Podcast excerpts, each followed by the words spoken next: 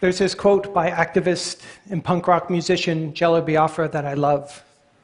He says, Don't hate the media, be the media. I'm an artist. I like working with media and technology because A, I'm familiar with them and I like the power they hold, and B, I hate them and I'm terrified of the power they hold. I remember watching in 2003 an interview between Fox News host Tony Snow and then US Defense Secretary Donald Rumsfeld. They were talking about the recent invasion of Iraq. And Rumsfeld is asked the question well, we hear about our body counts, but we never hear about theirs. Why? And Rumsfeld's answer is well, we don't do body counts on other people. Right? It's estimated that between 150,000 to 1 million Iraqis, civilians, have died as a result of the US led invasion in 2003. That number is in stark contrast with the 4,486 US service members who died during the same window of time. I wanted to do more than just bring awareness to this terrifying number. I wanted to create a monument for the individual civilians who died as a result of the invasion. Monuments to war, such as Maya Lin's Vietnam Memorial, are often enormous in scale, very powerful, and very one sided. I wanted my monument to live in the world and to circulate.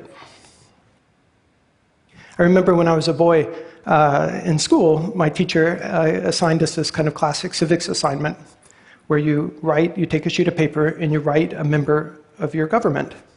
And we were told if we wrote a really good letter, we really thought about it, we would get back more than just a simple form letter as a reply. This is my notepad. What looks like an everyday yellow legal tablet of paper is actually a monument to the individual Iraqi civilians that died as a result of the US invasion. Notepad's an act of protest and an act of commemoration, disguised as an everyday tablet of paper. The lines of the paper, when magnified, are revealed to be microprinted text that contain the details, the names, the dates, and locations of individual Iraqis, civilians that died.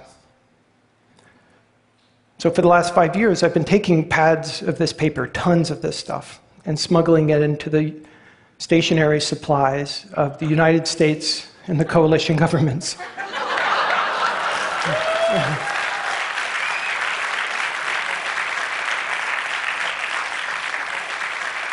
I don't have to tell you guys this is not the place to discuss how I did that. but also, I've been meeting one on one with uh, members and former members of the so called Coalition of the Willing who uh, assisted in the invasion. And so, whenever I can, I meet with one of them and I share the project with them. And last summer, I had the chance to meet with former United States Attorney General and torture memo author Alberto Gonzales. Um, may I give this to you? This is a, a, special legal tablet. It's actually part of a, an ongoing art project. Um, this is a special legal Yes, and I know you won't believe me, but it's in the collection of the Museum of Modern Art. I'm an artist. Okay. And all of the lines of the paper are, are actually. Gonna, are they going to disappear? No, they're microprinted text that contain the names of individual Iraqi civilians who were who who have died uh, since the invasion of Iraq. Yeah. Okay. And so. Thank you. Thank you. The way he says thank you really creeps me out. Okay, so I'd like each of you to look under your chairs. There's an envelope. And please open it.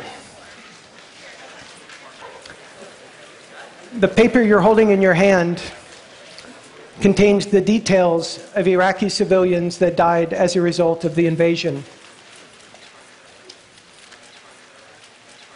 I'd like you to use this paper and write a member of government. You can help to smuggle this civilian body count into government archives.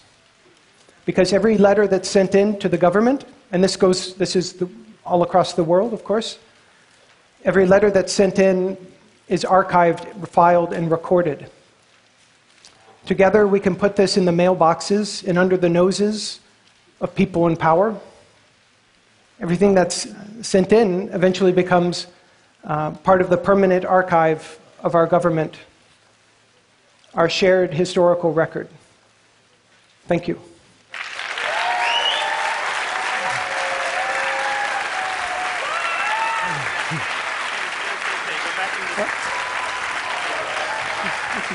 So, tell me, Matt, how did you, um, how did this idea come into your head of, of Notepad? Well, I just finished a project that uh, dealt with the, uh, the U.S. coalition side of the war, um, and it was a black armband that was called the improvised empathetic device, which accumulated uh, in real time the names, uh, uh, ranks, uh, cause of death, and location of service members, U.S. service members who had died overseas. And it, each time the Department of Defense or CENTCOM would release their data, it would stab me in the arm. And so it, it, I became aware that there is a spectacle associated with our own people who are dying overseas, but the disproportionate amount of casualties were the civilian casualties. Thank you so much. Thank you.